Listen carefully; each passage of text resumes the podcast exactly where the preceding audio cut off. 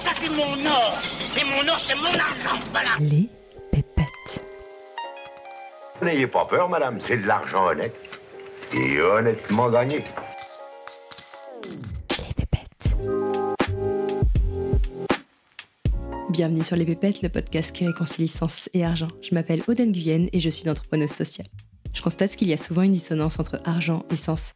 Comme si ça sonnait faux de générer de l'argent en exerçant une activité qui nous passionne et en ayant un impact positif sur la société. J'ai donc décidé de prendre le micro pour donner la parole à celles et ceux qui maîtrisent le sujet et qui peuvent nous offrir un nouvel éclairage sur l'argent et sur le sens qu'on lui donne. Et si après ça vous voulez encore plus de pépettes, retrouvez-moi sur Instagram, les pépettes podcast, où je serai ravie de papoter avec vous et d'approfondir les sujets qu'on aborde ici. Avant de laisser place à mon invité du jour, je rappelle que je ne suis ni banquière ni conseillère en gestion de patrimoine, donc je ne suis pas habilitée à donner des conseils en investissement. Mais si comme moi, vous souhaitez recevoir des conseils neutres et non biaisés adaptés à votre situation pour aligner vos finances avec vos projets de vie et vos convictions, je vous recommande vivement le cabinet de conseil en gestion de patrimoine créé par Nicolas du site avenuedesinvestisseurs.fr. J'ai choisi de me faire accompagner par Nicolas car il fait partie des 5% seulement des conseillers en gestion de patrimoine qui délivrent un conseil indépendant en France. Tous les autres délivrent du conseil non indépendant avec rétrocommission. Et comme Nicolas c'est un mec en or, il offre aux auditeurs et aux auditrices des pépettes une réduction de 100 euros lors de votre deuxième rendez-vous. Pour en savoir plus, je vous invite à vous rendre dans la description de l'épisode. Je suis ravie de vous proposer ma conversation avec Victoria Guillaumont, qui m'a bluffé par la sagesse de ses mots malgré son jeune âge. C'est difficile de mettre une étiquette sur Victoria tant ses activités sont nombreuses. Le fil conducteur entre tout ce qu'elle fait, c'est son envie d'éveiller les consciences à travers des récits qui touchent nos émotions pour nous faire comprendre les bienfaits à agir pour l'environnement. Ces récits prennent la forme de podcasts, de livres, de concerts, de conférences et bientôt d'un film documentaire. Depuis l'âge de ses 18 ans, Victoria avance à contre-courant. À la sortie de ses études, elle décide de dire non à une voie toute tracée, celle qui lui permettait d'avoir un bon job, de gagner beaucoup d'argent et de faire la fierté de ses parents. Parce que Victoria sait, elle sait qu'au fond d'elle, il y a cette rage de vivre et cette volonté de suivre son cœur et son intuition.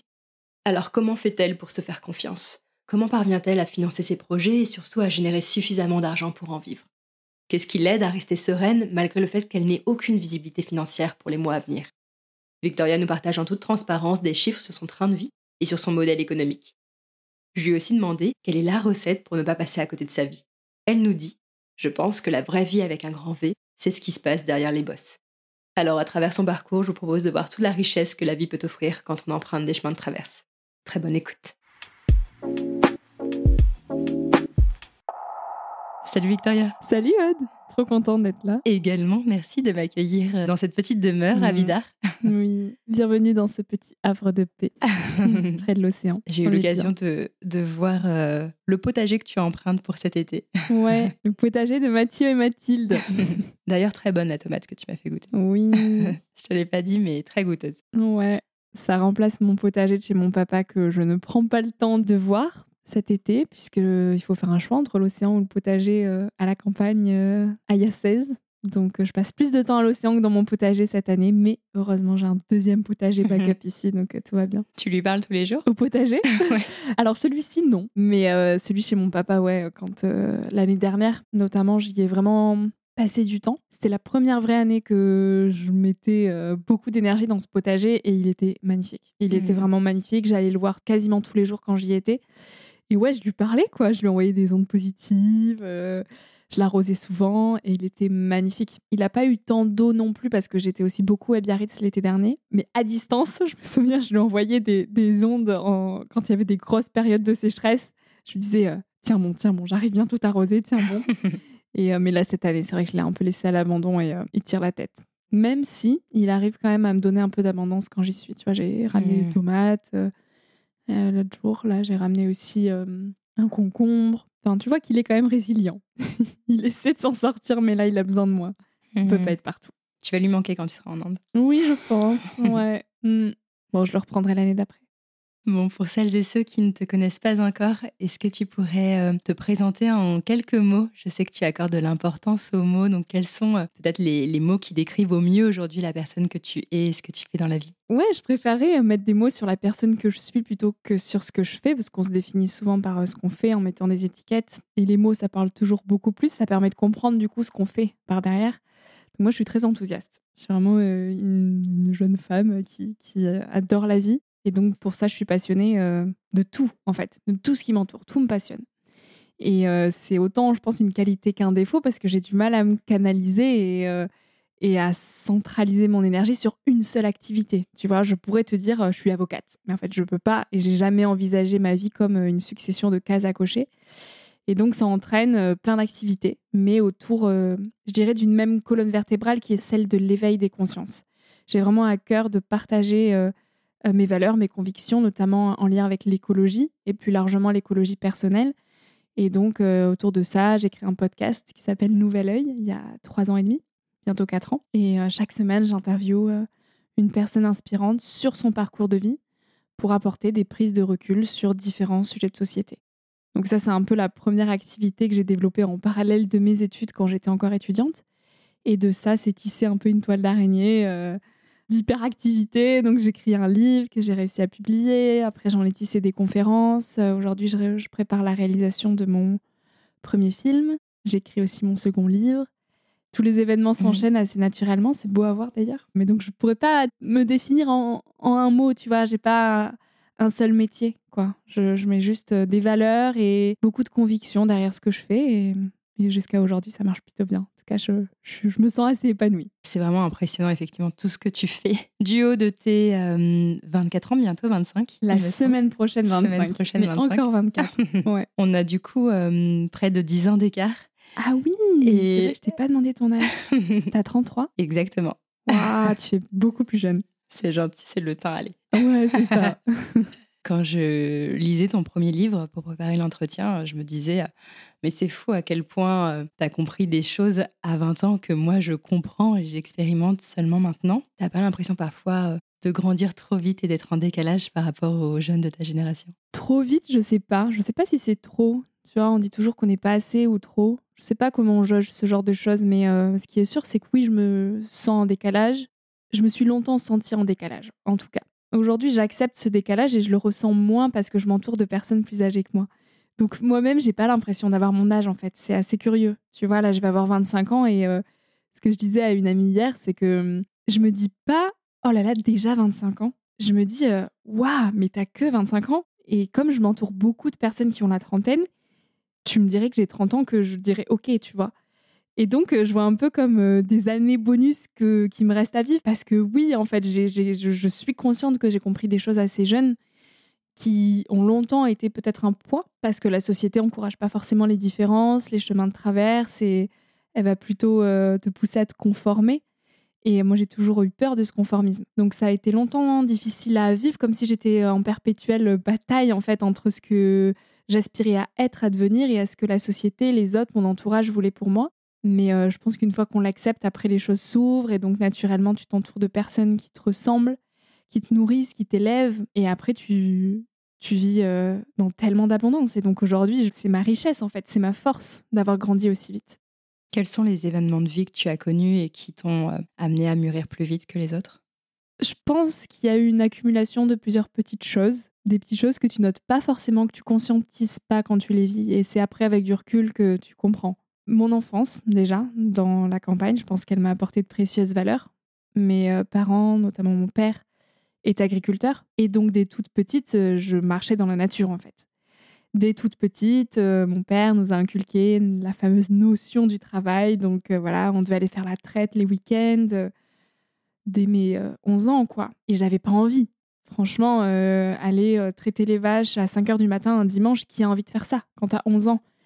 T'as envie de rester chez toi, euh, bien au chaud. J'aimais déjà beaucoup la lecture. J'aimais, j'aimais mes temps de repli déjà dans ma chambre, tu vois. Et j'avais très peu d'attrait pour euh, le monde extérieur. J'étais beaucoup plus dans l'intériorisation. Et donc la nature, ça ça m'attirait pas tant que ça, quoi. Et je comprenais pas, du coup, ce fameux euh, oui, je t'apprends le monde du travail, il faut aller dehors, ici et ça. Et je comprends avec du recul que oui, ça m'a constitué, ça m'a apporté de précieuses valeurs qui sont celles de la persévérance, du lien à la nature, euh, du fait que voilà, on fasse pas toujours ce qu'on a envie de faire et qu'il faut passer par des étapes qui sont parfois compliquées. Donc euh, il y, a, y, a, beaucoup d'éléments de mon éducation et de l'environnement de mon enfance, de là où j'ai grandi, qui aujourd'hui font qui je suis et qui m'ont, je pense, fait très vite grandir. Mes parents m'ont vite responsabilisé. Euh, je leur ai jamais demandé d'argent. On n'a jamais manqué. On n'a jamais vraiment manqué, mais euh, c'était le strict nécessaire, quoi. Tu vois, il fallait pas faire de caprices, il fallait pas avoir plus que ce dont on avait besoin. Donc je pense que ça, ça m'a appris à vivre déjà dans la sobriété, en fait. Et après, il y a eu des éléments plus gérer de l'ordre de la vie, quoi, qui te met sur ton chemin petit à petit. Donc des rencontres, euh, des expériences. Et une vraie expérience qui m'a vraiment, je pense, fait grandir euh, vitesse grand V, ça a été évidemment mon voyage humanitaire en Inde que j'ai fait quand euh, j'avais 18 ans. Et où là, je me suis retrouvée pendant deux mois dans les bidonvilles à Jaipur, à vivre avec des enfants qui n'ont pas tous nos privilèges et qui du coup se concentrent sur des richesses autres que celles matérielles qu'on nous vend en Occident. Et ça m'a fait prendre un recul immense sur euh, ce qu'on nous vendait en fait à l'école, de ce bonheur papier euh, sur mesure que tu fais grandir à mesure que tes notes augmentent et que ton CV s'allonge. Et là, je me disais, mais en fait, ces enfants, ils savent même pas ce qu'ils vont manger ce soir. Ils savent pas ce que leur réserve demain. Ils voient la mort euh, tous les jours et ils en ont plus peur. Et comme ils sont conscients de, du côté éphémère de la vie, en fait, ils ont une intensité des choses qui est tellement plus profonde que, que la surface de ce qu'on vit en France. Je prends l'exemple de la France, mais ça vaut pour quand même pas mal de pays européens, euh, l'Amérique, tous les pays qui finalement sont dans le confort, quoi, le confort matériel. Et donc là, ça a éveillé des, questions hyper existentielles que je fuyais avant. Hmm. De, euh, mais euh, c'est quoi vraiment réussir sa vie en fait? Est-ce que c'est là être la meilleure élève m'a toujours poussé vers l'excellence, avoir les meilleures notes. J'ai toujours été major de promotion en école de commerce. Et puis voilà, on, me déroulait le tapis en fait. Bah Victoria, t'es bonne élève. Là, tu fais un master en finance. J'ai une super place pour toi dans un cabinet euh, à New York. Tu vas pouvoir super bien gagner ta vie dès la sortie de tes études. C'est royal. Tu pourras emprunter, avoir un premier prêt immobilier. Et là, je me disais, mais en fait, est-ce que c'est ça la vie, quoi? Est-ce que c'est ça dont j'ai envie? Et la réponse était très claire, c'était non. Mais du coup, euh, qu'est-ce que tu veux? Et hmm. là, euh, c'est hyper inconfortable de faire face à cette question. Et j'ai compris qu'on était nombreux à, fuir cette question toute notre vie, parce que ça demande tellement de courage, en fait, de se confronter au regard des autres et de d'avancer vers ces rêves qui sont flous, qui apportent aucune sécurité, que hmm, ouais, il faut aller chercher beaucoup de force en soi. Et je pense que l'Inde m'a apporté cette force en tout cas, m'a fait comprendre que c'était possible de vivre autrement. Et j'ai compris ce au pire quoi? Au pire, qu'est-ce qui peut se passer? Bah, au pire, tu te retrouves avec ces Indiens à dormir sur une bâche. Et puis, bah, en fait, ils sourient le matin. Donc, au pire quoi? Au pire, tu auras toujours l'opportunité de sourire. Et je pense que ça, ça m'a fait énormément grandir et du moins fait prendre du recul sur tous les paradoxes de nos vies, de nos sociétés. Et, euh, ça m'a aidé à reprendre peut-être un peu le, le, contrôle de mon existence, quoi. Tu te souviens d'une image ou d'une expérience? Que tu as vécu là-bas et qui t'a particulièrement euh, bouleversé Les câlins tous les matins. En fait, quand j'arrivais dans ce bidonville et que les enfants euh, me sautaient dessus avec un sourire, mais tellement sincère, quoi. C'était pas, il y avait aucune fioriture, ils faisaient pas semblant. C'était pas un câlin pour montrer, euh, pour le prendre en photo et pour l'afficher sur Instagram qu'on a fait un câlin. C'était juste là, spontanément, waouh, tellement de joie à l'idée que Victoria arrive et qu'on passe une matinée avec elle et qu'on construise des choses pour le bidonville ensemble et qu'elles nous apprennent euh, des mathématiques. Et en fait, tu voyais dans leurs yeux, mais des étincelles, quoi. Et moi, c'est ces regards-là qui m'ont marqué. Je pense que c'est ces regards-là qui m'ont suivi, qui me suivent encore aujourd'hui et qui font que je, je tisse tous ces projets. Parce qu'il y avait tellement d'humanité, d'espoir, de, de vie dans ces yeux-là que je me suis dit, mais oh, waouh! En fait, c'est ces yeux que je veux retrouver en France. Et ça m'a choqué de voir autant de visages éteints quand je suis arrivée euh, à Paris pour mon escale. Et je me suis dit, mais, mais à quel moment on s'est planté en fait?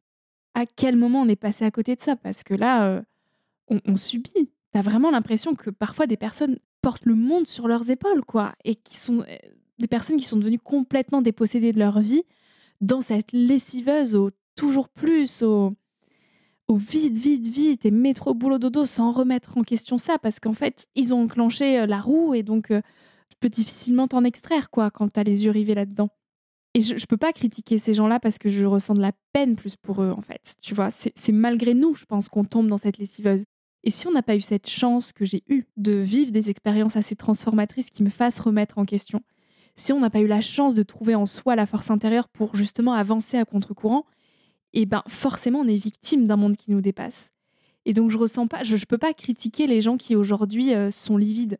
J'ai au contraire envie de les aider, tu vois, de les éveiller, de, de, rallumer cette étincelle en eux pour qu'ils trouvent la force nécessaire pour reprendre le contrôle et le dessus sur euh, toute cette société qui nous enferme, qui nous emprisonne. Et donc ouais, je pense que ces regards d'Indiens, c'est finalement euh, ce qui m'a poussé à, à réveiller le monde et donc à mener tous les projets que je mène aujourd'hui, quoi.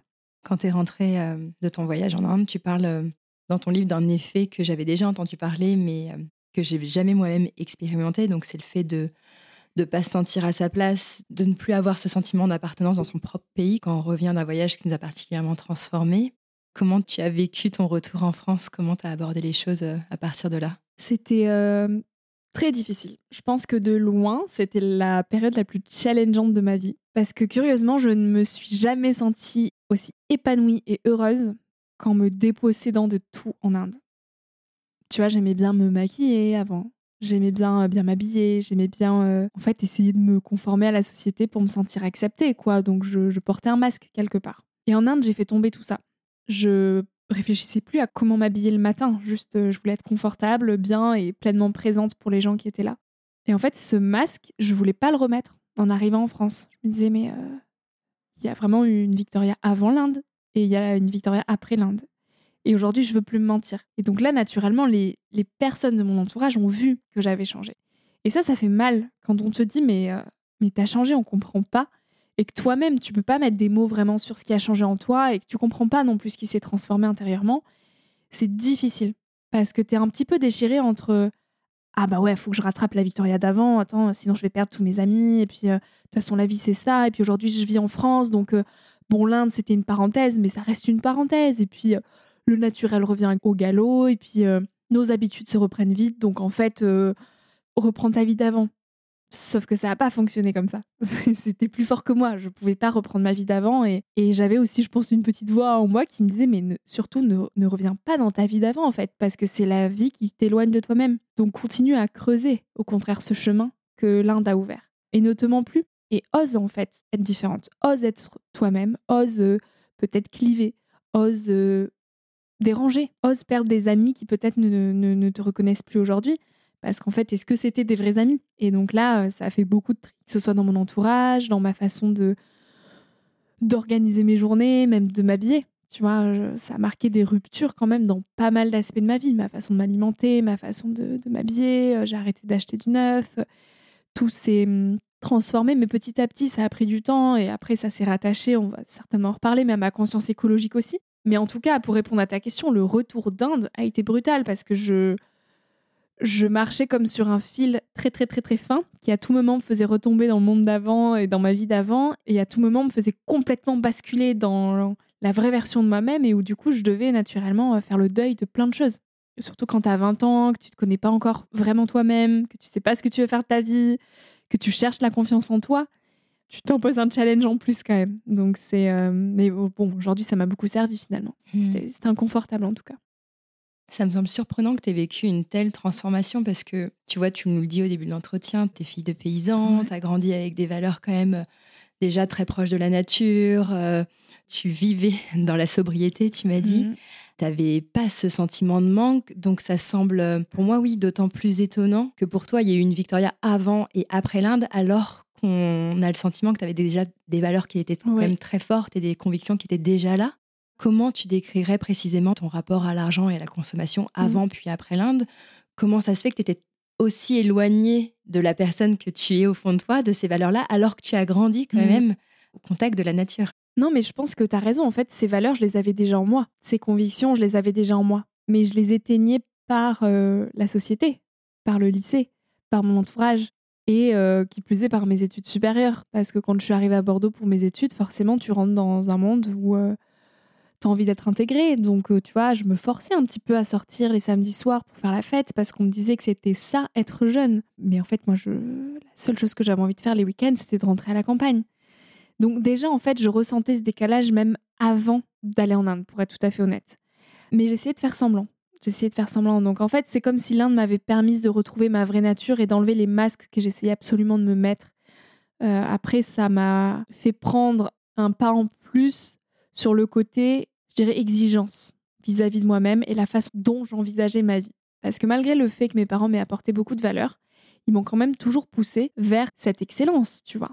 Ils voulaient pour moi les meilleures études, ils voulaient pour moi le meilleur job, ils voulaient pour moi le plus d'argent.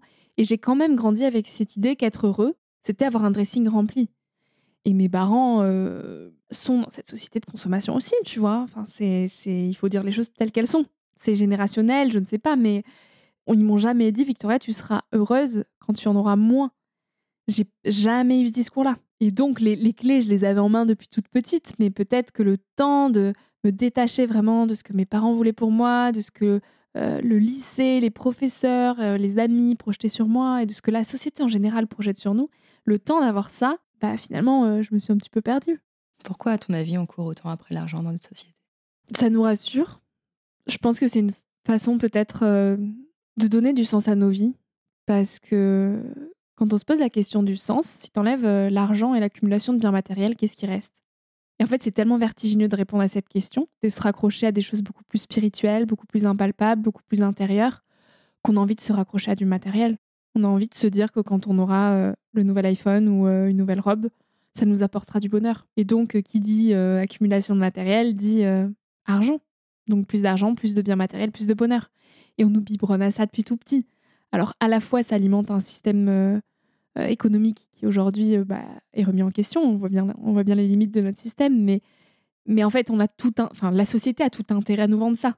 Parce que quelqu'un qui ne se pose pas de questions sur l'origine de ce qu'il achète et euh, sur l'origine de son bonheur et qui croit profondément au fait que plus il en aura, plus il sera heureux, c'est quelqu'un qui participe au PIB quoi, du pays, tu vois. C'est un bon petit soldat.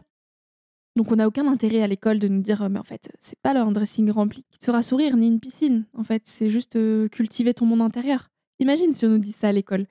Imagine si tout le monde prend des chemins de traverse comme moi, si plus personne n'achète du neuf, si, si tout le monde a cette audace de, suivre ses rêves et de, de, construire une vie atypique, ben en fait le, le modèle de société il s'écroule juste. Il est plus viable. Non, il n'est pas viable. On sait bien aujourd'hui qu'il n'est pas viable, mais juste là tout s'effondre quoi économiquement parlant, politiquement parlant, on n'a aucun intérêt à nous, à nous pousser vers ça. Philosophiquement parlant, bah, c'est vrai que c'est très compliqué de se dire que euh, voilà, c'est autre chose qui va nous apporter du bonheur parce que ça demande encore une fois du courage, ça demande de l'espace pour méditer, pour euh, cultiver cette force intérieure qui va du coup créer de l'abondance dans euh, des vraies relations, dans, dans des choses qui sont intérieures à nous et qui sont dépossédées de matériel. Et après, il y a effectivement un facteur quand même qui est nécessaire à tous, c'est qu'on a besoin d'un certain socle financier pour survivre à nos propres besoins. On a besoin d'avoir un toit sur le, sur le dos, on a besoin de manger tous les jours et quand même d'avoir un lit euh, pour dormir, tu vois.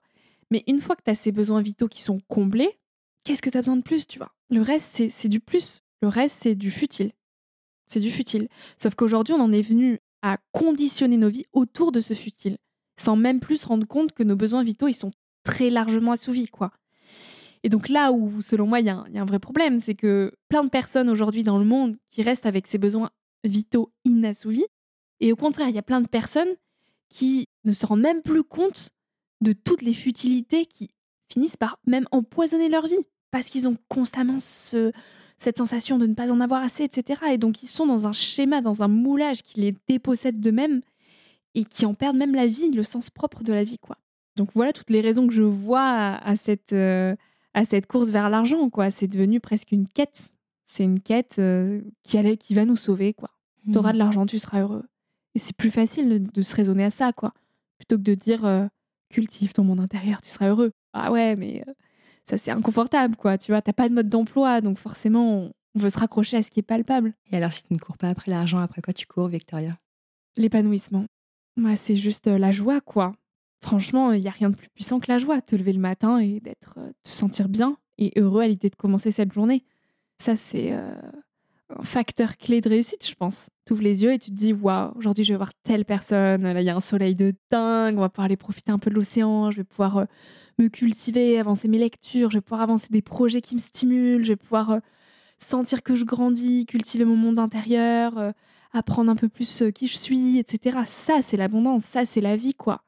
et te sentir un peu emporté par ces élans de presque qui te dépassent. Tu vois, il y a vraiment des, des jours où tu te sens emporté par l'existence, quoi, où tu vois plein de synchronicités, où tu t'émerveilles de, de choses tellement simples. Tu vois, le, la couleur, là, on a un vert, mais tellement luisant des arbres derrière nous, parce qu'il a, il a bien plu ces derniers jours.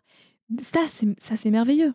J'ai quand même le sentiment que tu cours beaucoup, parce que quand on t'écoute, on a l'impression que tu parles à ton potager, que tu médites tous les jours, que tu as beaucoup de, pauses et de moments de respiration dans ta vie. Mais quand euh, moi je te suis de l'extérieur, tu me donnes quand même l'impression de faire beaucoup de choses, d'être beaucoup dans le faire, de vivre presque à mille à l'heure, d'enchaîner les projets.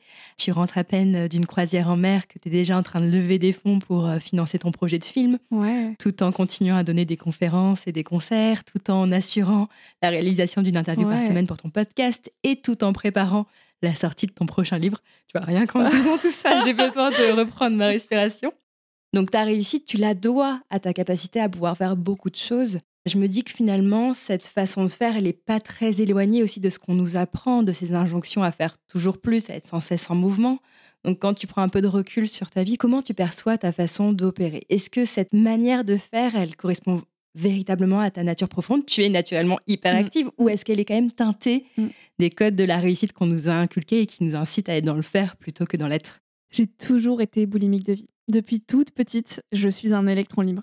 En fait, c'est intrinsèque à qui je suis. Et donc, c'est euh, vraiment décorrélé à la vitesse que la société nous impose de faire, faire, faire, et où derrière, il n'y aurait pas forcément de sens. Parce qu'en fait, je mets du sens dans tout ce que je fais. Mais j'ai un amour tel pour la vie qu'en fait, je ne veux pas laisser mon temps s'éparpiller. Et donc, euh, je suis très organisée dans mes journées pour pouvoir faire un maximum de choses, mais qui me nourrissent. Et pour, donc, dans ce temps-là qui me nourrit, avoir aussi des moments d'espace, de calme, de méditation avec mon potager, dans la forêt. Euh, et pour ça, voilà, j'ai vraiment, euh, je me lève très tôt le matin euh, et j'ai besoin, moi, d'avoir tous ces projets qui me stimulent parce que c'est ça qui me rend vivante. Et mm, je pense que c'est précisément parce que je suis passionnée de vie que j'en fais autant. Mais j'en fais pas autant pour me fuir. La, société nous pousse à faire, faire, faire, mais, mais de choses qui, bien souvent, n'ont pas de sens. Tu vois, on, on questionne même pas là pourquoi on est en train de passer une heure à faire telle tâche? Moi, au contraire, je questionne chaque chose que je fais. Je me dis, est-ce que ça, ça a du sens? Est-ce que ça, ça m'apporte Est-ce que ça, ça me fait grandir? Même dans mes relations. Est-ce que voir cette personne-là, passer une heure de mon temps avec cette personne, ça va me nourrir, ça va m'apporter Il y a quelque chose, je pense, de très égoïste derrière tout ça. Mais en fait, j'ai besoin de consacrer pleinement mon temps avec les personnes à qui je choisis de le, consacrer. Donc ça peut paraître égoïste et au contraire, ça me permet d'être pleinement présente pour les moments mmh. que je choisis avec les personnes. Je ne subis pas ma vie ou je la laisse pas se balloter par euh, des injonctions de on t'a dit qu'il fallait voir telle personne, on t'a dit qu'il fallait faire ci, on t'a dit qu'il fallait faire ça. Tout c'est il fallait que. En fait, moi, ça m'a toujours effrayé. Et donc, j'ai repoussé ces il fallait que par pourquoi je fais les choses? Qu'est-ce que j'ai envie de faire? Qu'est-ce qui va me nourrir? Qu'est-ce qui va me faire grandir? Et surtout, qu'est-ce qui va apporter à la société? Parce que j'ai vraiment besoin, moi, que tout ce que je fasse au quotidien apporte des choses aux gens, fasse avancer la société vers un mieux-être je, ressens ce besoin de transmission, en fait, de, nous élever en tant qu'humanité, mmh. quoi. Pour pas juste traverser ma vie euh, comme un parfait petit soldat et puis dérouler le tapis, me retourner à 100 ans en me disant, bon, bon, voilà, j'ai eu une belle vie, euh, après tout, euh, c'est ça, quoi. Mais j'ai vraiment envie d'avoir œuvré quelque chose de plus grand, en fait. Et quand on, ressent cette pulsion de vie que je n'explique pas, en fait, je, je ne saurais pas t'expliquer ce qui m'habite. C'est plus fort que moi. C'est existentiel. Mais quand on vit avec ça, il y a comme une forme. Euh, oui, il y a de l'urgence derrière ça. Parce que euh, on se rend compte que la vie, elle est tellement éphémère, elle est tellement précieuse, à la fois elle est tellement fragile et elle est tellement belle. Tu dévoues ta vie à ça, quoi, tu vois. C'est, j'ai presque du mal à poser des mots parce que c'est pas, hum, c'est pas des choses encore une fois qu'on nous apprend à l'école, tu vois. C'est quelque chose qui m'habite mmh. et je sens que je suis portée par euh, une force peut-être plus grande qui est là, quoi, et qui me donne une énergie folle tous les jours pour mener ces projets et et je peux pas faire autrement. Je pense que si tu me laissais sur un canapé toute une semaine, moi je déprime, quoi. Vraiment. Je veux dire, sur un canapé à ne rien faire. Si je suis sur un canapé avec des livres, avec des documentaires à voir, à, boire du bon café, je pourrais toujours. Je, me passionne pour tout ce qui est autour de moi, donc je trouverai toujours du, bon à tirer sur une semaine sur un canapé, mais, euh, mais j'ai besoin d'action, quoi. J'ai besoin de mouvement, j'ai besoin de vie, parce que la vie, la vie est trop belle, en fait. Mmh. Et ça me dépasse presque les personnes qui, justement, laissent passer leur journée je, je comprends pas comment on peut euh, pas laisser passer le temps, quoi. C'est vraiment quelque chose qui m'échappe. Et je pense que c'est pour ça aussi que j'ai du mal à faire la fête, parce que tu vois, je bois plus d'alcool aujourd'hui, parce que j'ai très vite compris que l'alcool, ça me mettait dans un certain état, ben, un instant T, très joyeux. Et en fait, le lendemain, ça me pourrissait ma journée, parce que tu es dans cet état un peu second, où tu es possédé de ton corps, tu as envie de rien, etc. Et moi, je me suis dit, mais attends, mais là, c'est une journée que tu gâches une journée que tu pourrais utiliser pour euh, aller surfer, pour aller courir, pour lire, pour voir des amis, pour, euh, pour te nourrir. Et donc, j'ai ce sentiment de journée gâchée. Et moi, ça, je le vis mal, quoi. J'ai vraiment envie d'honorer cette chance euh, qu'on a d'être en vie, finalement. Justement, s'il devait y avoir une recette, la recette parfaite pour passer à côté de sa vie, ce serait quoi pour toi? Comment on pourrait passer à côté de sa vie? Je suis jamais fan des recettes parfaites, des, des A, B, C, D, tout ça.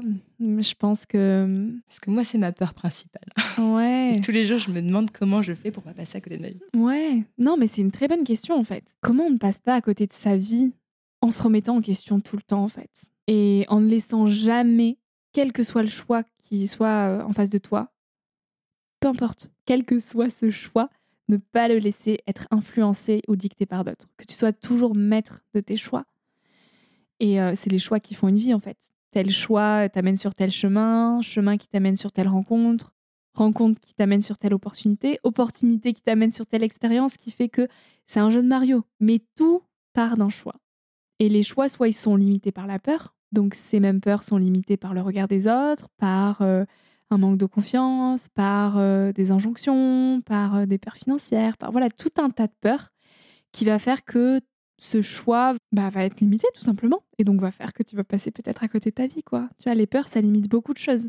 Hmm. Et euh, c'est une phrase tu as assisté à mon dernier concert à Biarritz, c'est une phrase que je dis dans un de mes textes, c'est euh, c'est que j'ai très vite compris en fait que la peur elle m'empêcherait beaucoup de choses. Et du coup, je me suis toujours euh, tenue à laisser la peur prendre le moins de place possible dans ma vie et à transformer la peur par l'amour parce qu'avec l'amour, on, on, cultive beaucoup plus de pensées positives qui du coup nous permettre de faire des choix euh, beaucoup plus euh, conscients, engagés, et donc à peut-être euh, ouais, avancer sur le chemin de sa propre vie, quoi, au détriment de chemins beaucoup plus balisés, sécurisés, qui certes sont, sont plus confortables, hein, sont plus sécures, mais on se retourne certainement plus tard sur sa vie en se disant ouais, ok, le chemin était bien droit, mais en fait, j'ai pas vu les bosses, quoi. Et il y avait quoi derrière ces bosses? Bah, je sais pas. Mmh. Et je pense que la, la, vraie vie avec un grand V, c'est ce qui se passe derrière ces bosses. J'ai noté d'ailleurs une phrase que tu as dit pendant ce concert que tu as donné à Biarritz qui m'a beaucoup euh, touchée. Tu dis euh, Chaque jour, je réapprends à faire avec le cœur, loin de toute logique de rentabilité et de performance. Et c'est ce que j'essaye aujourd'hui de faire à travers mes activités entrepreneuriales. Mais comme tu l'as dit, il y a aussi ces peurs financières qui peuvent surgir toi qui suis ton cœur et qui fais euh, tous tes projets avec le cœur, que ce soit le podcast qui compte aujourd'hui plus de 150 interviews, ces livres que tu as écrits, un qui est sorti en 2021 et un qui sort l'an prochain, qui par là réaliser euh, un film documentaire en Inde, euh, on peut se demander mais comment tu parviens d'une part à financer ces projets, mais aussi à pouvoir générer suffisamment d'argent pour en vivre et pour avoir ce socle financier qui est indispensable quand mmh. même pour pouvoir faire ce que tu fais? Mmh. Au début, j'avais très peur. Quand j'ai mmh, terminé mes études et que j'ai vu tous mes camarades de classe prendre un CDI, signer alors euh, peut-être leur premier prêt pour euh, commencer à acheter, etc. Et, rentrer dans les cases, j'ai eu très peur de faire différemment et de ne pas savoir comment gagner ma vie. Parce que là, à ce moment-là, euh, c'est un, un, gros saut dans le vide en fait. J'ai à cœur de développer mon podcast parce que j'ai cette intuition profonde que c'est ce qu'il faut que je fasse, que je ne me vois pas faire autre chose, que c'est ce qui m'anime et me passionne au plus profond. Et donc je me dis, je trouverai un moyen de gagner ma vie avec. Je ne sais pas encore comment, mais les choses vont se faire. Et là, j'avais très peur parce que je, me disais ça, mais c'était complètement irrationnel. Et mes parents comprenaient pas non plus. Ils me disaient, mais Victoria, euh, enfin maintenant, tu es en âge de trouver un CDI, en fait. Qu'est-ce que tu fais? Et au milieu de cette peur, j'ai eu, je pense, bah, la chance, mais que je me suis créée aussi, de créer mon statut auto-entrepreneur, donc en tant que freelance, et de garder un pied à terre dans la structure qui m'a prise en stage de fin d'études. Donc c'était une petite rédaction indépendante. Et donc je continuais à faire euh, des missions pour eux. Donc ça me permettait une petite euh, base financière qui était très petite, mais qui me permettait à la fois de rassurer mes parents et à la fois moi d'assouvir mes, besoins qui, sont très minimes. Parce qu'en fait je vis quand même très sobrement, j'achète plus rien de neuf, j'ai pas de voiture, euh, je mange pas de viande, j'achète tout en vrac, je fais vraiment attention à ce que je consomme en fait. Je remets de la conscience dans tous mes actes d'achat. Quand tu fais ça, tu te rends compte que tu n'as pas besoin d'énormément pour vivre à la fin du mois, tu vois. J'achète pas d'alcool, je fais pas de soirée, je fume pas. Et mis bout à bout, t'as besoin d'un toit pour dormir et t'as besoin de manger, quoi. Ça revient à ce que, à ce que je disais tout à l'heure. Et donc, une fois que j'ai mis sur papier, en fait, de combien t'as besoin pour vivre, bah là, ça m'a vraiment, mais détaché d'un poids immense. Où je me suis dit, oh, waouh, mais en fait, ça va, quoi. Enfin, là, euh, relâche la pression. Tu peux très bien avancer tes projets en conscience et être épanoui tous les jours, tant que t'as ce petit socle financier qui tombe tous les mois. Et ça va se faire, quoi. Détache la pression, tu vois. Et donc, euh, quand j'ai arrêté d'avoir peur, les choses se sont faites. C'est assez magique, hein, mais les choses se sont faites. De podcast en podcast, j'ai commencé à faire grimper les écoutes, j'ai commencé à monétiser le podcast, à signer mes premiers contrats, mon premier livre est sorti, j'ai commencé à faire des premières euh, conférences, à avoir des partenariats, et en fait, les choses viennent, quoi. Tu crées ton réseau petit à petit, et toi, tant que tu es aligné, en et que tu n'as pas cette peur de manquer, et tu fais pas tes choix en fonction de l'argent que tu pourrais gagner, mais en fonction de ce qui t'anime et ce qui te semble juste, et ben l'argent arrive en second lieu. Et je sais que ça peut paraître un peu euh, la fleur au fusil euh, et, compliqué à entendre pour des personnes qui aujourd'hui ont peut-être des lourdes charges financières, qui ont des enfants, qui ont des prêts sur le dos, etc. Bah, moi, j'ai commencé ça sortie des études, donc j'avais aucune charge. Et c'est en ça que j'invite tous les jeunes à le faire dès le plus jeune âge, en fait. Parce que si on, ne s'autorise pas ses rêves sortis des études quand on a le choix, c'est plus compliqué, j'en suis consciente. C'est plus compliqué quand on avance dans la vie. Encore une fois, mes parents m'ont très vite responsabilisée. Donc, dès la sortie de mon bac, je m'auto-suffisais déjà. J'avais mon appartement à Bordeaux, je devais me payer à manger. J'ai dû mettre une croix sur mes cours de danse parce que, bah, effectivement, il y avait des choix à faire. Et donc, j'ai de suite été dans la sobriété, quoi. Je mesurais euh, vraiment tout ce que j'achetais. Quand j'étais à Bordeaux au début de mes études, parce que je faisais des extras les week-ends, je faisais du babysitting, je travaillais mes étés pour euh, du coup financer mon appartement le reste de l'année. Et donc très vite, j'ai eu cette notion de l'argent, je pense, très précieuse. Et aussi cette conscience que pas besoin de beaucoup, beaucoup, beaucoup pour vivre quand on a peu de besoins. Et donc ça, ça m'a permis de créer euh, beaucoup de place en fait pour mes rêves. Tu vois, je me suis dit, bah, quand bien même je gagne pas ma vie avec les projets euh, dès la première année, je sais que j'ai un battement en fait. Je peux m'autoriser un certain battement. Donc la première année, j'ai eu peur parce que la société m'a renvoyé toutes ces peurs en voyant en fait mes camarades de classe se projeter dans la vie des grands. Et donc moi, je me disais, ah ouais, bah, peut-être que je devrais faire comme eux en fait. Enfin, c'est ça la vraie vie. Donc, euh, faut que je prenne un appart plus grand. Faudrait peut-être que je réfléchisse à avoir un copain. Et puis c'est vrai que si après j'ai un enfant, bah, en fait, faut que je pense à avoir un salaire. Et puis du coup, faudrait que j'anticipe dès aujourd'hui pour acheter peut-être un prêt immobilier. Et puis c'est vrai que maintenant, il faut que j'ai une voiture. Et puis et donc tu te crées des besoins, mais que naturellement, moi, j'aurais pas eu ces besoins, c'est la société qui, me les faisait ressentir, tu vois. Et donc, euh, voilà, les projets se sont tissés petit à petit et aujourd'hui, euh, je gagne ma vie, en fait. Je gagne ma vie avec mes projets. C'est instable parce que euh, j'ai pas le même salaire qui tombe tous les mois. J'ai pas cette sécurité-là. Dans deux ans, je suis incapable de dire comment je vais gagner ma vie. Même dans trois mois, je suis incapable de te le dire, tu vois. Mais moi, c'est ça que j'adore. C'est ça que j'adore parce que c'est des surprises tous les jours. Je sais pas quel projet je vais avoir, euh, quelle surprise je vais avoir en ouvrant ma boîte mail demain matin. Et à la fois, c'est quand tu t'abandonnes à la vie qu'elle sait toujours te surprendre. Et les fois où je manque un peu plus d'argent et où je peux ressentir cette peur de ah punaise là faut quand même que je fasse attention euh, là il y a pas eu de projet pendant tu vois, cet été il y a très peu de projets c'est mmh. calme bah je sais que c'est des cycles et je sais que j'ai pris beaucoup d'avance avec des mois euh, très généreux en avril en mai qui font que si tu lis sur l'année, bah ça va très bien en fait, tu vois, et j'ai pas à m'en faire. Et encore une fois, je me sens soutenue vraiment par la vie, quoi. Et quand je mmh. commence à avoir peur, je vois que ça fige les choses, que les projets arrivent moins. Et quand je suis dans cet état d'abondance, de OK, j'ai confiance, en fait, ça va arriver. Et confiance, Victoria, tant que tu es sur ton chemin, que tu t'entoures de bonnes personnes, que tu fais bien les choses que tu es en train de faire aujourd'hui, ça va arriver. Et tu vois que les choses arrivent, en fait. Donc aujourd'hui, j'ai, je peux pas dire que j'ai plus peur, mais en tout cas, je suis beaucoup plus à l'aise avec cette insécurité qu'offre l'entrepreneuriat. En hmm. fait, c'est tout simplement être à son compte, quoi. Donc, euh, donc j'apprends à naviguer là-dedans. Et, euh, c'est très beau. moi, je trouve beaucoup de beauté dans cette incertitude. Est-ce que tu pourrais nous partager des, des chiffres peut-être pour comprendre concrètement comment on peut vivre d'une telle activité qui donne du sens et qui l'impacte. Parce que, euh, bon, tu le sais, c'est un podcast qui parle d'argent et l'idée, c'est aussi de commencer à, rendre moins tabou cette question. Parce que moi, je suis intimement convaincue qu'on ne peut pas changer le monde si on n'est pas serein financièrement, si on n'a pas cette sécurité financière. Et donc, je pense que pour celles et ceux qui nous écoutent, ils ont aussi besoin de pouvoir se projeter et de dire, mais concrètement, est-ce que ça veut dire qu'il faut que je vive avec 500 euros par mois et que du coup, j'arrive à, générer un minimum de 500 000 euros par mois? Enfin, tu vois, j'ai envie de comprendre mm. et, et arriver à mettre des chiffres dessus avec mes invités parce que je sens bien que, tu vois, peut-être pour des personnes qui, comme tu dis, ont été tout de suite, se sont tout de suite projetées dans cette vie d'adulte avec beaucoup de charges financières, ça semble difficile de se projeter dans la vie que tu as. Est-ce que tu te sentirais à l'aise de nous partager quelques chiffres sur euh, peut-être euh, combien tu gagnes, combien tu dépenses euh, Est-ce que tu as un mode de vie particulièrement minimaliste Comment tu gères financièrement? Bah ouais, encore une fois, j'ai un mode de vie très minimaliste. en fait, je fais des colocations éphémères. Donc là, cet été, je me suis vraiment posée trois mois à Biarritz euh, pour euh, me ressourcer avant le grand départ pour le tournage du film. Je, ressentais le besoin d'être un peu seule. Mais sinon, si tu veux, j'ai un mode de vie très nomade. Donc euh, j'ai cette chance d'avoir des parents encore en vie, avec un pied à terre chez mon papa, qui est ma maison d'enfance, là où j'ai grandi. C'est là-bas que je me ressource beaucoup aussi, notamment dans ma chambre. Donc c'est ma chambre à moi, c'est mon trésor là-bas. Donc j'ai toutes mes affaires qui sont là-bas. Je sais que j'ai qui, qui est là. Et après, je fais des colocations éphémères, donc euh, tirées de Arthur Aubeuf, qui m'a beaucoup euh, inspiré à faire ça. Et donc, en fonction des lieux de vie que j'ai envie de découvrir en France, je vais louer euh, sur Airbnb ou autre un appartement pendant une durée limitée.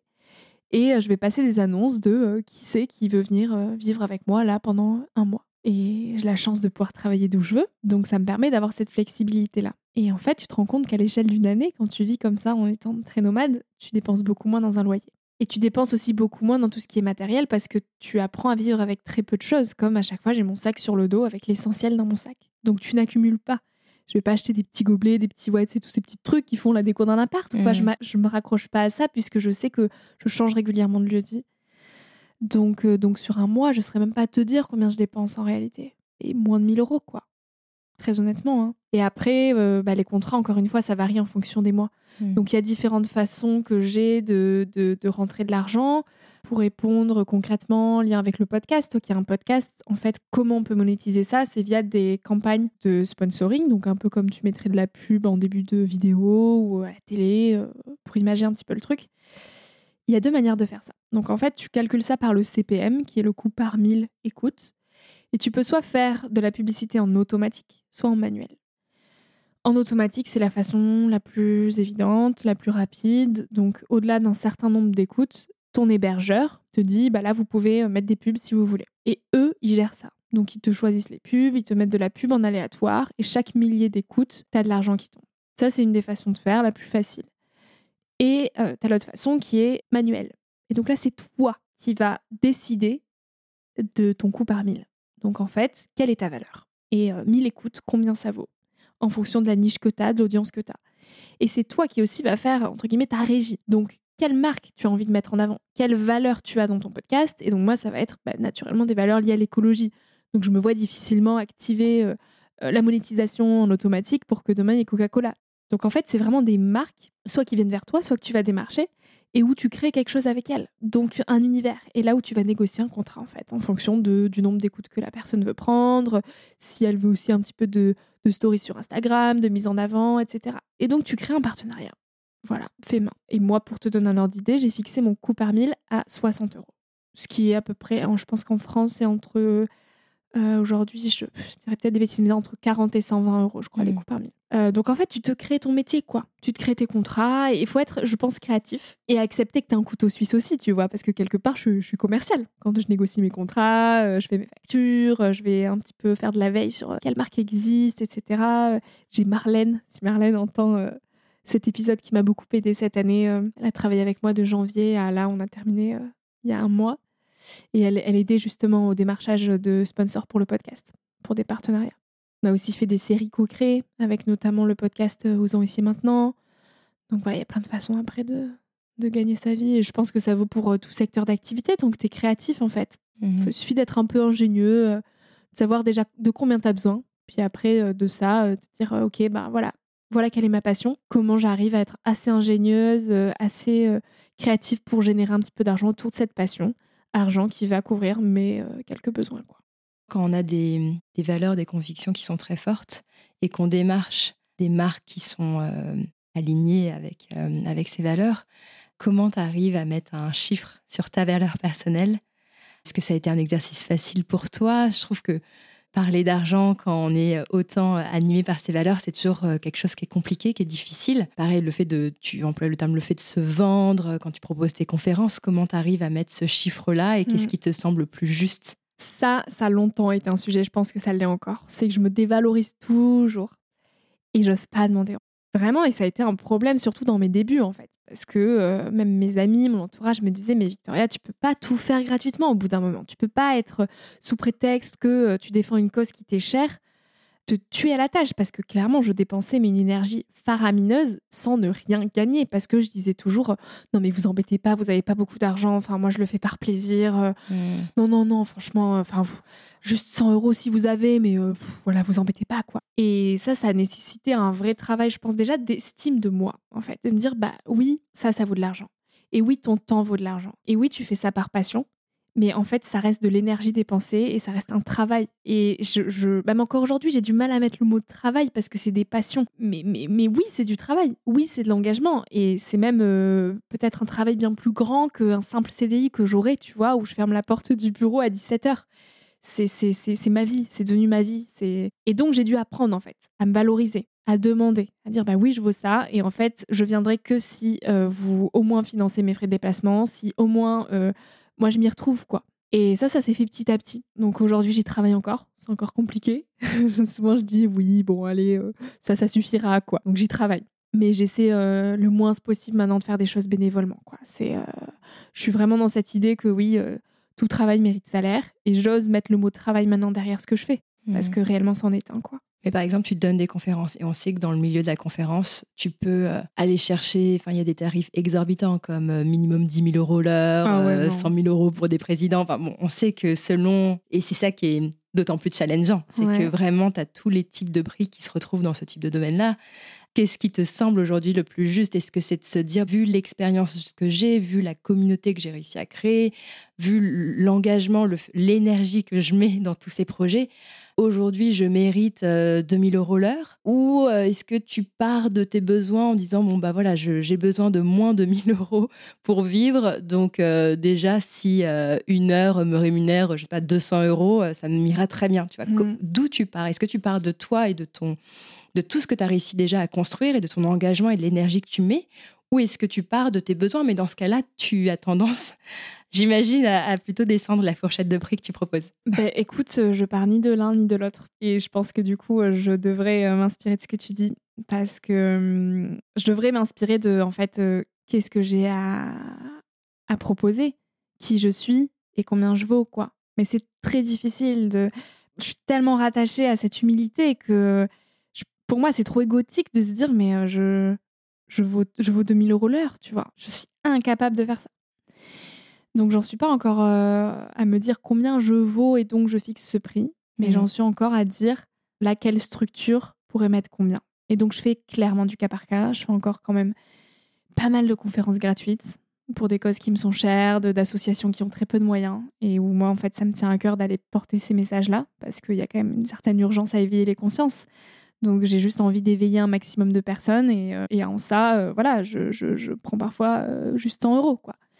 Et à contrario, il peut y avoir des écoles supérieures, privées, qui ont des moyens.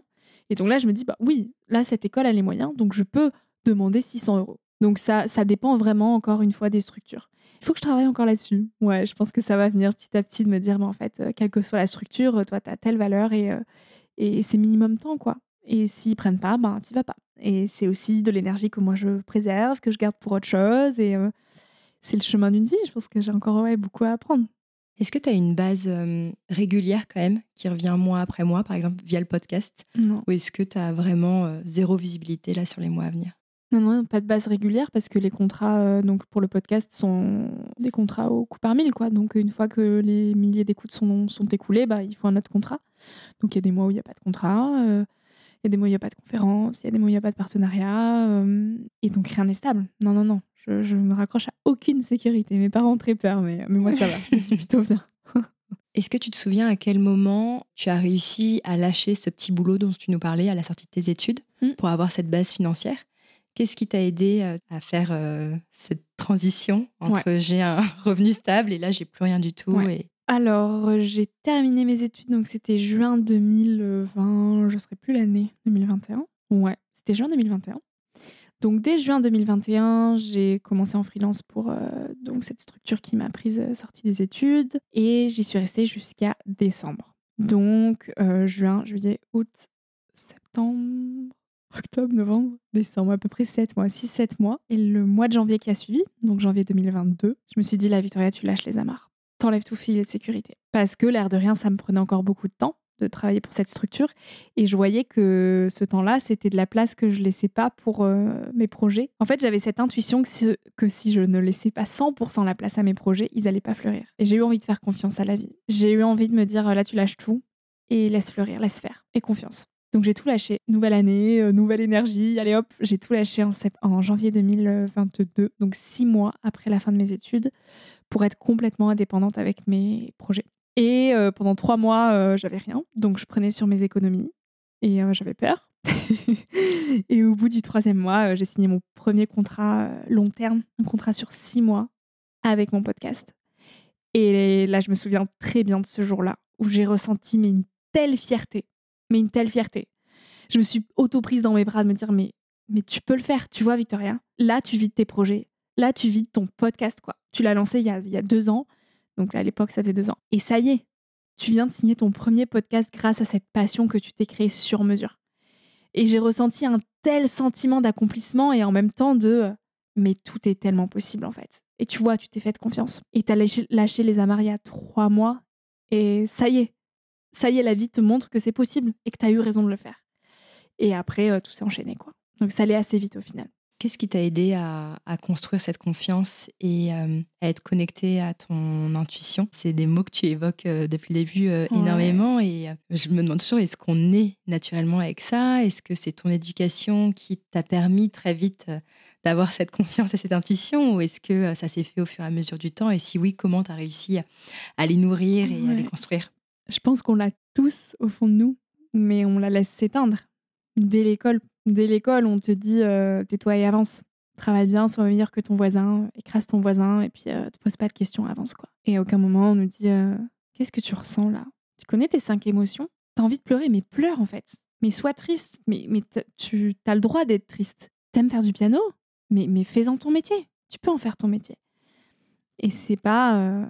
Non mais attends, c'est pas, pas un métier, garde ça comme passion, il y a si peu qui arrivent à en vivre.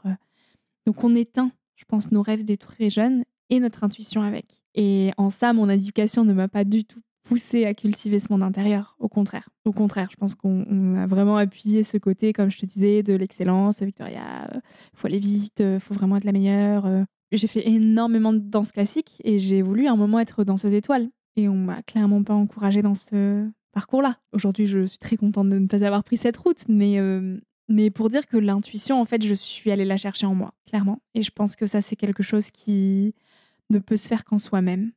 Donc, euh, il y a des terrains fertiles pour ça. Il y a des enfants qui ont peut-être la chance de grandir avec des parents qui sont très éveillés, qui dès tout jeunes les font méditer, les ouvrent à tous ces aspects-là un peu plus euh, impalpables de la vie. Et ça, c'est une chance immense. Mais euh, on a quand même le côté matérialiste de nos vies qui prend le dessus pour la plupart de, des types d'éducation. Moi, j'ai eu le côté matérialiste. Et je pense que ce qui m'a ouvert, ça a été euh, déjà ce voyage en Inde, ça c'est évident. Et je ne pourrais pas terminer ce podcast sans citer Bella, qui est euh, la femme d'un très bon ami à mon père, qui, elle, pour le coup, est, est vraiment très, très, très connectée. Je pense que c'est la première euh, personne, à mes 15 ans, qui m'a dit Victoria, tu peux faire ce que tu veux dans ta vie. Et crois en toi, en fait. Et la vie, elle est tellement belle, quoi. Et c'est elle qui m'a petit à petit éveillée au développement personnel au sens large. J'aime pas trop ce mot-là, mais en tout cas, dès mes 15 ans, elle m'a mis du Frédéric Lenoir entre les mains.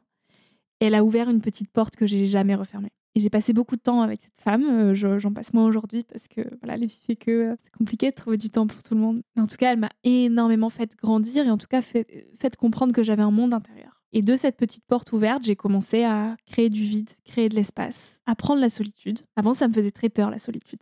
Tu vois, ça rejoint euh, le côté faire, faire, faire que tu disais tout à l'heure. Avant, c'était, euh, je pense, une fuite, quoi. Je laissais aucune place pour le vide, mais parce que j'avais peur de me retrouver seule et donc j'étais toujours entourée. Donc c'était faire, faire, faire, mais plus avec, avec, avec. Donc toujours entourée d'amis. Dès que je me retrouvais seule avec moi-même, j'avais peur, quoi. Je comblais le vide. Je prenais mon téléphone, j'appelais un tel. ah bah tiens, viens, on va prendre un verre.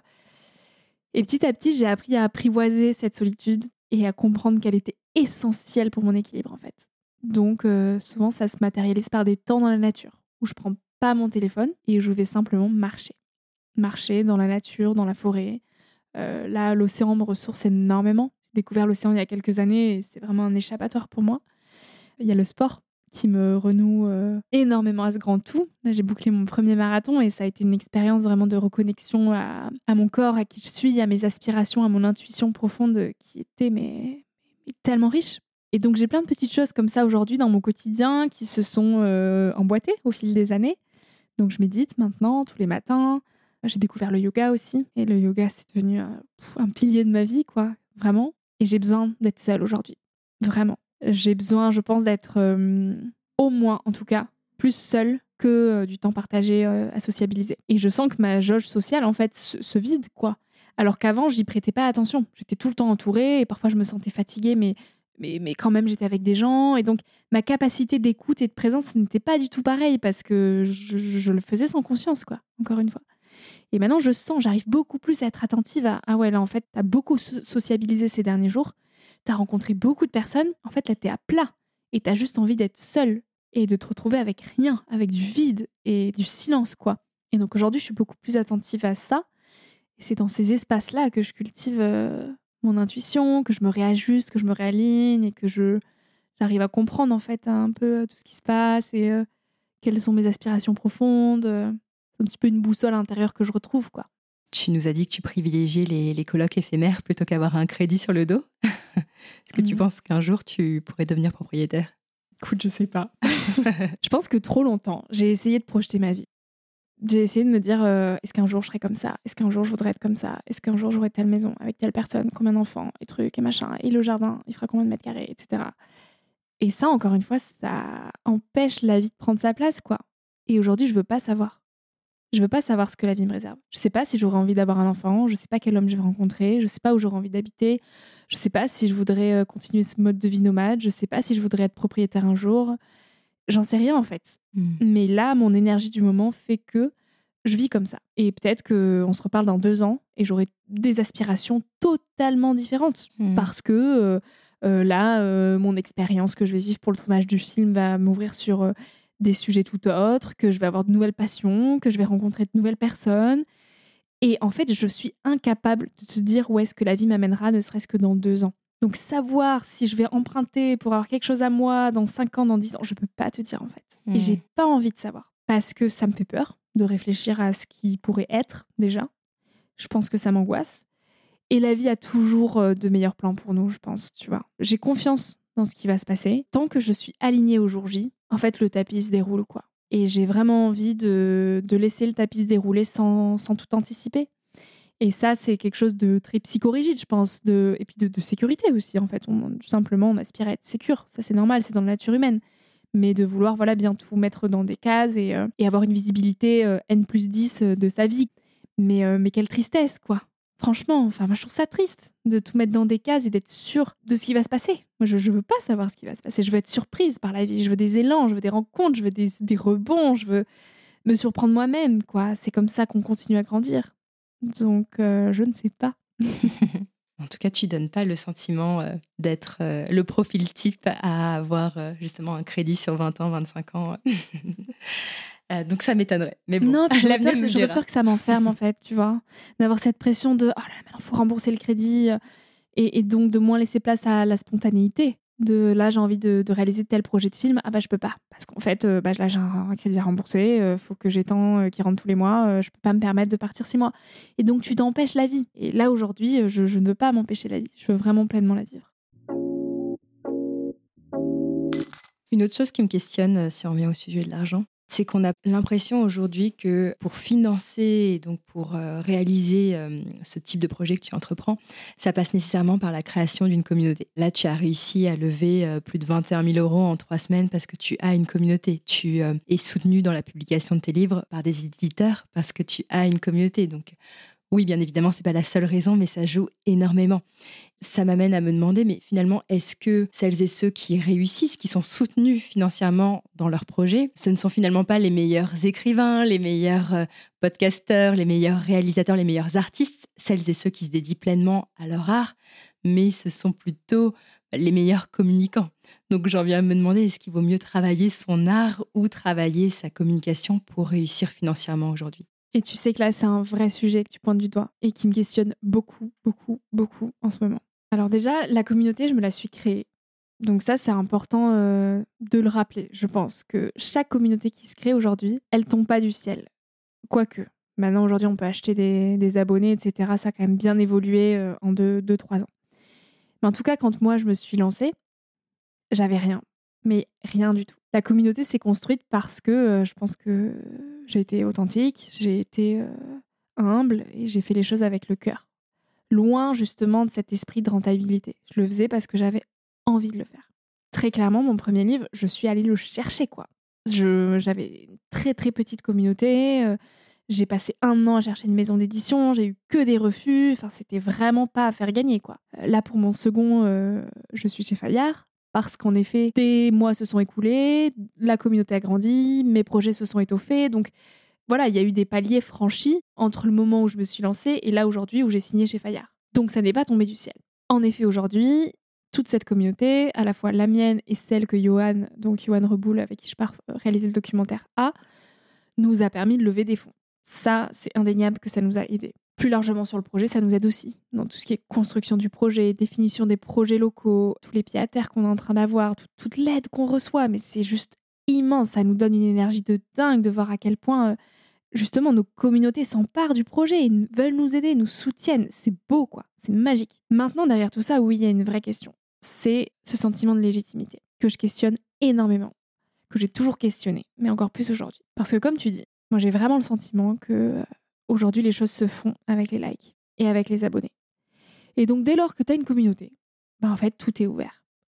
C'est-à-dire qu'il y a des personnes qui vont euh, dédier leur vie à la littérature, qui font des études littéraires, qui ont mais une connaissance littéraire qui n'a d'égal euh, pas un centimètre de ce que je peux avoir, qui ont une plume magnifique, qui sont en fait juste des, artistes, quoi. Voilà, des, vraies pépites d'art. Et qu'on invisibilise parce que peut-être qu'eux n'ont pas les codes des réseaux sociaux, ne veulent pas s'y mettre et ils n'ont pas euh, 10 000 followers. Et donc ils seront jamais repérés par des maisons d'édition. Et qui n'ont pas leur chance, ou en tout cas moins leur chance, que des personnes qui ont peut-être 100 000 abonnés aujourd'hui sur Instagram et que des éditeurs vont aller contacter qui ne savent pas écrire. Mm. mais qui vont aller contacter parce qu'ils savent que derrière, il y a potentiellement 3% euh, de cette communauté qui va acheter le livre. Et donc, ils voient un intérêt derrière qui est, voilà, il faut vendre des livres. Et là, je prends l'exemple des livres, mais j'ai l'impression que c'est toute industrie aujourd'hui qui fonctionne à ça. Et moi, ça me fait très peur quelque part, parce que n'importe qui, entre guillemets, aujourd'hui est capable de faire des choses dont c'est, dont pas le métier, sous prétexte qu'il y a des abonnés. Et donc, il y a une certaine légitimité. Alors que non. Et à côté, il y a des personnes qui sont mais tellement, tellement, tellement riches de sens, qui ont des vraies choses à dire, profondes, sincères, qui ont les connaissances pour l'expertise et qu'on n'entend pas, qui sont invisibilisés parce que leur place est prise par euh, les followers, quoi. Et moi, j'en viens même à me dire, mais euh, là, ce livre, je veux pas le publier chez Fayard.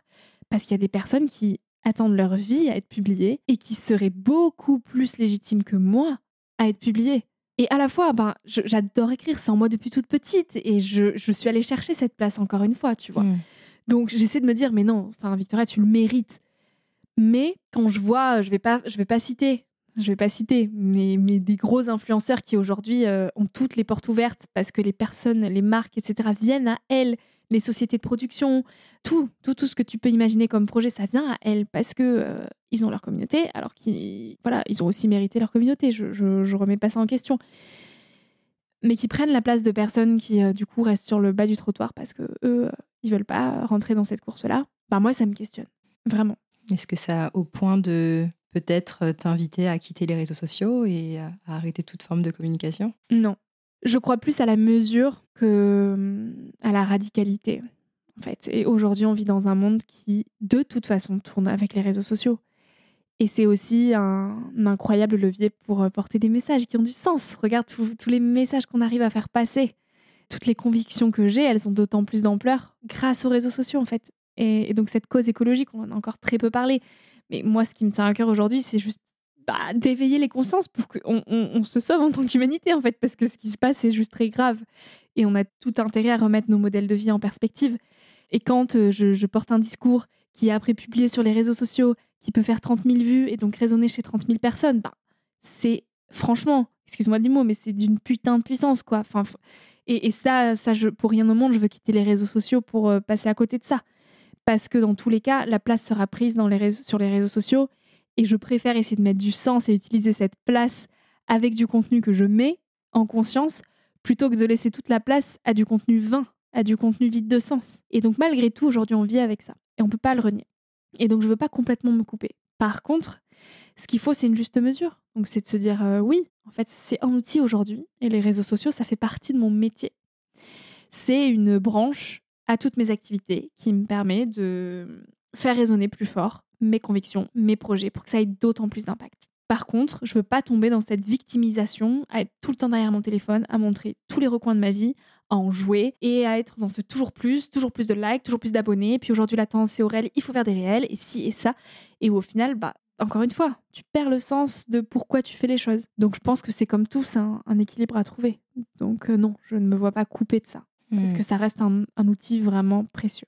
Et je confirme, on sent vraiment dans ta façon de poster, dans ta façon de communiquer, que tu suis pas les algorithmes, mais tu suis vraiment euh, sincèrement ce qui te touche et ce que tu as envie d'apporter aux, gens et au monde. Ouais, et puis tu vois, bah, les réels, j'en fais très peu. Moi, je, ce que j'aime, c'est écrire. Hmm. Et c'est figer des moments. Donc, je suis encore à mes longs textes et mes photos quoi, comme ce qu'on utilisait sur Instagram il y a trois ans. C'est ce qui me convient. Euh, j'ai pas de planning éditorial euh, hyper figé de euh, bah, en fait la semaine prochaine je vais parler de tel sujet, mon contenu est déjà écrit, je le publie à telle heure. Oh, mais mon dieu non, j'ai pas du tout ça. Il y a des semaines où je publie rien parce que je suis pas inspirée. Et il y a un jour où là je vais vivre telle expérience, tiens ça m'inspire tel texte, je le publie dans la foulée, je me pose pas la question de est-ce que les gens vont être connectés à cette heure-là ou pas. Oh, non en fait là c'est spontané, je le fais. Et c'est souvent les posts les plus spontanés qui marchent le mieux, tu vois. Mm. Et moi, pour rien au monde, je veux laisser cette créativité, cette spontanéité être mangée par l'algorithme et par euh, cette course au toujours plus de likes, toujours plus d'abonnés. Alors bien sûr que si j'avais un planning éditorial figé avec les codes euh, de ce qui marche en ce moment, peut-être que j'aurais beaucoup plus d'abonnés. Mais à quoi bon en fait? Enfin, tu vois, mm. si j'ai 20K, j'en voudrais 30, si j'en ai 30, j'en veux 40, et puis jusqu'à où? Tu vois, là, j'ai 18K, ça me convient très bien. J'adore ma communauté, elle est super engagée. Et moi, j'ai envie d'être apaisée avec ce que je partage, en fait, d'être mmh. entière et de ne pas mentir aux personnes qui me suivent, en fait. Donc, euh, ouais, je, je croirais toujours plus à ça que qu'à toujours plus, encore une fois, ouais. Pour conclure cet entretien, on a parlé donc euh, de ce fameux voyage en Inde, donc euh, il y a sept ans que tu as fait. Euh, là, tu t'apprêtes à repartir à, nouveau en Inde. Waouh, Sept ans plus tard, quelle est ton ambition autour de ce projet? Ça me met des frissons et à l'idée que tu m'en parles, quoi. Je, je réalise tellement pas en fait. Je réalise pas du tout parce que c'est tellement vertigineux comme projet. Je sais pas dans quoi je m'engage. Hein. Franchement, Odd, ça aujourd'hui, j'ai l'impression que je prépare un projet pour quelqu'un qui va partir à ma place. Mais revenir en Inde, c'est un rêve que j'ai depuis que j'ai quitté euh, l'Inde. Et là, euh, ça fait sept ans et j'ai fait un sacré bout de chemin depuis. J'ai tellement grandi. Et de me dire que là, j'y retourne pour réaliser un film, pour porter ces messages-là au travers d'un documentaire, mais c'est un rêve en fait. C'est un rêve que je m'autorise aujourd'hui, qui me prend beaucoup de temps, beaucoup d'énergie, beaucoup de travail ces derniers mois, mais qui me fait pour le coup peur, je pense, parce que hum, encore une fois, je ne connais rien du métier de la vidéo, mhm. encore moins celui de la réalisation d'un film, au même titre que quand j'ai lancé mon podcast, j'y connaissais rien, quand j'ai écrit mon premier livre, j'y connaissais rien.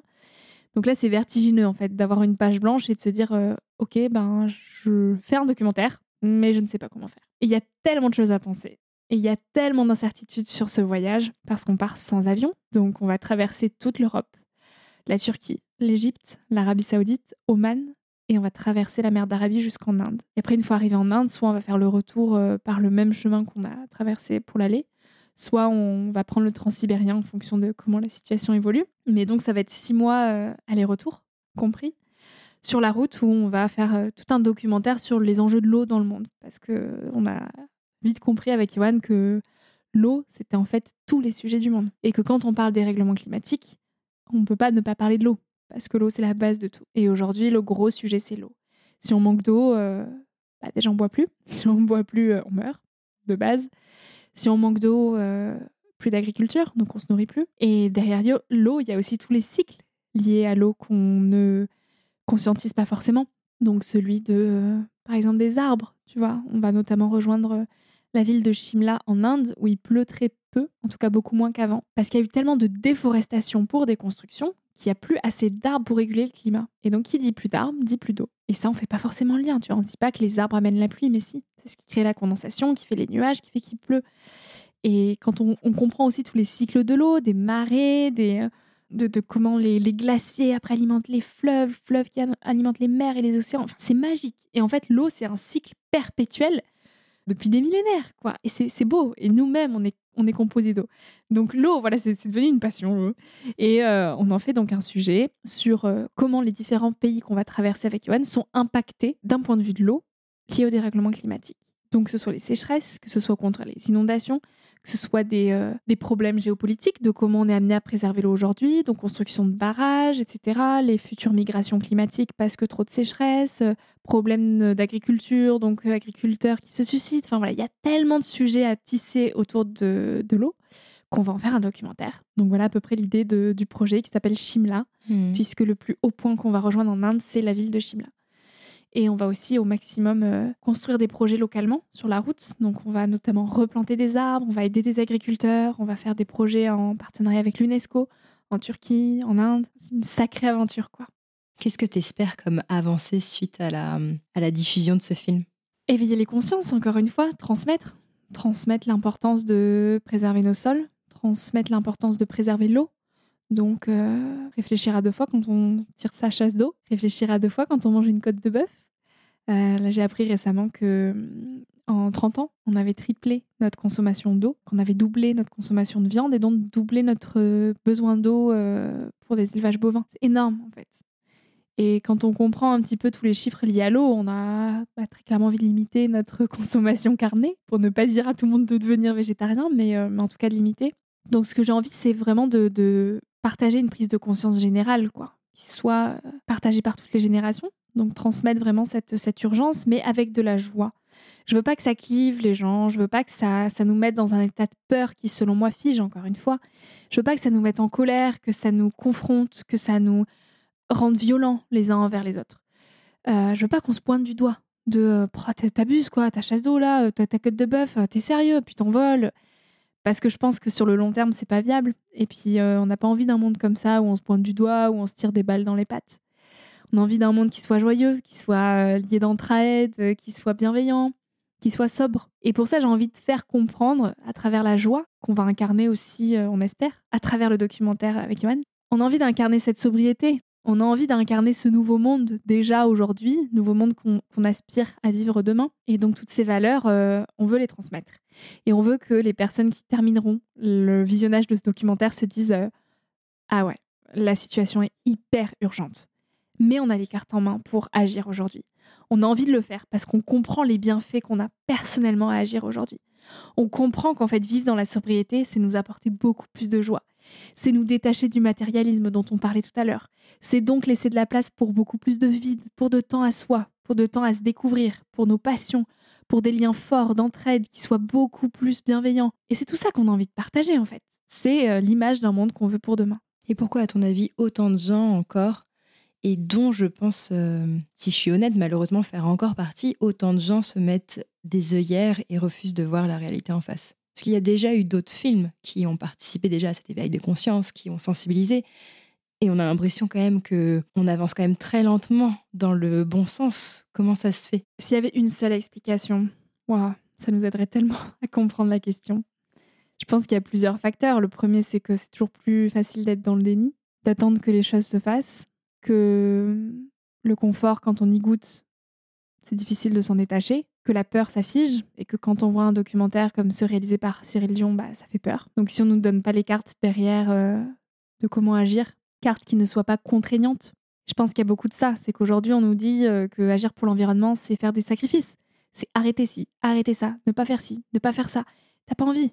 Des récits qui nous disent euh, regarde tous les bienfaits que tu peux tirer à agir pour l'environnement. Toute la place que, comme ce que j'ai énuméré tout à l'heure, la place dans ta vie que ça va laisser même d'un point de vue de ta santé en fait. Apprendre à, bien manger, à mettre de la conscience sur ce que tu, le carburant que tu mets dans ton corps. En fait, tu n'as pas du tout la même énergie au quotidien quand tu manges bien. Si on nous montre tous ces bienfaits-là, on a envie d'y aller. Et je pense qu'aujourd'hui, il y a encore très peu de, récits qui offrent ces propositions-là d'un point de vue encore une fois, joyeux. Donc ça, ça peut être une des raisons. Et après, il y a aussi euh, toutes les excuses qu'on se trouve.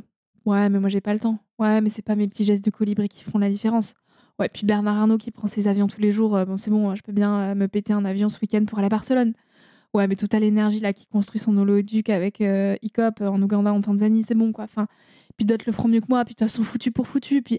Et donc, c'est tellement plus simple de se trouver des excuses que de se dire, de prendre, en fait, déjà le problème en pleine face, de ne pas le nier, mais de, de le comprendre, de se dire, là, oui, il y a quelque chose. Comment je transforme ce quelque chose en une force de vie qui va être un booster tous les jours, jusqu'à en devenir une habitude et une, euh, un mode de vie. En fait, c'est vraiment un mode de vie qui va se transformer à travers des, nouvelles lunettes que tu portes sur le monde quand tu as compris ça. Mais ça demande du temps, ça demande beaucoup de courage, je pense aussi, de voir les problèmes de pleine face, et ça demande de l'endurance, beaucoup. Euh, ça demande de l'endurance et euh, parfois ça nécessite de longues heures d'explication, de personnes qui ne comprennent pas tes choix de vie, qui vont les remettre en question parce que ça vient titiller en eux des choses qu'ils ne veulent pas avoir eux-mêmes. C'est tous les sujets de société qui sont tissés derrière ça. Donc le pourquoi on bouge pas assez vite, bah ouais, c'est un méli-mélo de tout ça, quoi et que c'est aujourd'hui compliqué aussi d'avancer à contre-courant, quoi, tu vois. On te fait encore quand même ressentir les différences plus que ce qui est ordinaire. Donc voilà. Je pense qu'il y a quand même euh, quelque chose qui peut jouer énormément, c'est d'avoir cette euh, chance de pouvoir vivre au contact de la nature. Et toi, tu l'as eu depuis que tu es petite et du coup, tu as ça dans le sang. Mais quand tu vis, euh, comme je disais, en région parisienne, dans ton studio de 19 mètres carrés, tu es tellement déconnecté de tout ça. Et c'est vraiment la beauté de la nature, l'émerveillement que tu peux ressentir face à un coucher de soleil qui te mm. donne aujourd'hui envie euh, d'agir peut-être dans un autre sens et de faire les choses autrement, mais tant que tu n'as pas vécu ça, je trouve ça tellement compliqué de le comprendre. il faut le comprendre intérieurement, il faut le vivre. Oui, complètement, tu as raison. Ça se ressent, ça se ressent nous-mêmes, mm. c'est sûr. On parle beaucoup de déclic. Je sais pas si vraiment ça vient d'un déclic, mais en tout cas, c'est quelque chose qui est intrinsèque à toi. Et c'est pour ça que les émotions, pour moi, arriver à toucher les émotions, ça a un rôle immense. D'où l'importance de faire des concerts que je fais, d'où l'importance de nouveaux récits à travers euh, des livres, des films.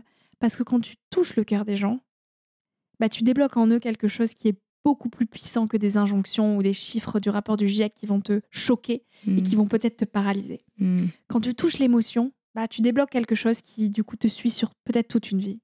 Et il n'y a rien de plus puissant que ça pour moi. Pour terminer cet entretien, la question que je pose à tous mes invités, c'est quoi ta plus grande source de richesse? Qu'est-ce qui chez toi vaut tout l'or du monde, Victoria? La nature. La nature, c'est la plus, la plus grande source de richesse. Elle sait tout. Elle a tout à nous apprendre. Elle soigne beaucoup. Je sais que c'est en elle que je me soigne toujours. Dès que ça va pas trop, dès que je doute, dès que j'ai peur, dès que j'ai un petit chagrin, dès que. Ou dès que je suis en joie, en fait, aussi. Tout simplement, je partage mes joies avec la nature aussi. Celle qui me procure beaucoup d'émerveillement. Celle qui m'apaise, celle qui euh, me nourrit. Et quotidiennement, en fait, j'ai besoin d'un passage quotidien euh, en elle, euh, avec elle. Donc, ouais, la plus grande source de richesse, c'est la nature. C'est pour ça qu'il faut qu'on la préserve. Et elle est beaucoup plus résiliente que nous. De toute façon, c'est vrai que quand on parle de protéger l'environnement, je pense que c'est surtout nous protéger nous, parce que l'environnement se portera bien mieux sans nous, sans l'humanité. Donc c'est nous en tant qu'humanité qu'il s'agit de sauver. C'est, tu vois, les arbres, ils respireront bien mieux sans tous nos pots d'échappement.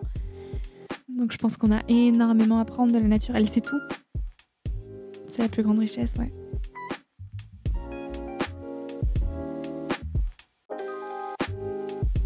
Je ne sais pas ce qu'il en est pour vous, mais moi j'ai adoré cette conversation que j'ai pris le temps de savourer après l'enregistrement pour comprendre toute la portée et la richesse de ces mots. Le moment qui m'a particulièrement touchée, c'est lorsque Victoria nous rappelle que ce sont les choix qui font une vie. Et dès qu'un choix se présente à elle, Victoria s'assure de se laisser guider non pas par la peur et par les injonctions de la société, mais par ses envies et son intuition. Et je trouve ça merveilleux que cette écoute d'elle-même ait pu se traduire financièrement. Sa façon de voir les choses m'a aussi permis de remettre en perspective l'importance de se projeter. On a l'habitude d'entendre que pour réussir, c'est essentiel de savoir où l'on va et d'avoir un cap bien défini. La Victoria nous prouve le contraire en se laissant porter par la vie, par ses aspirations et ses convictions. Ce qu'elle veut, c'est être surprise. Je retiens aussi qu'on a tendance à surestimer nos besoins financiers. On s'empêche de vivre car on ne se rend même plus compte que nos besoins phytos sont largement assouvis et on entretient ce sentiment de ne pas avoir assez. Ça m'a interpellé quand Victoria nous dit Courir après l'argent, c'est une façon de donner du sens à nos vies. Alors pour finir, je vous propose de répondre à la question qu'elle nous pose. Si vous enlevez l'argent et l'accumulation de biens matériels, qu'est-ce qu'il vous reste?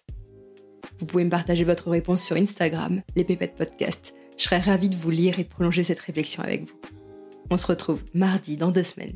Et d'ici là, je vous souhaite de remettre du sens dans vos finances.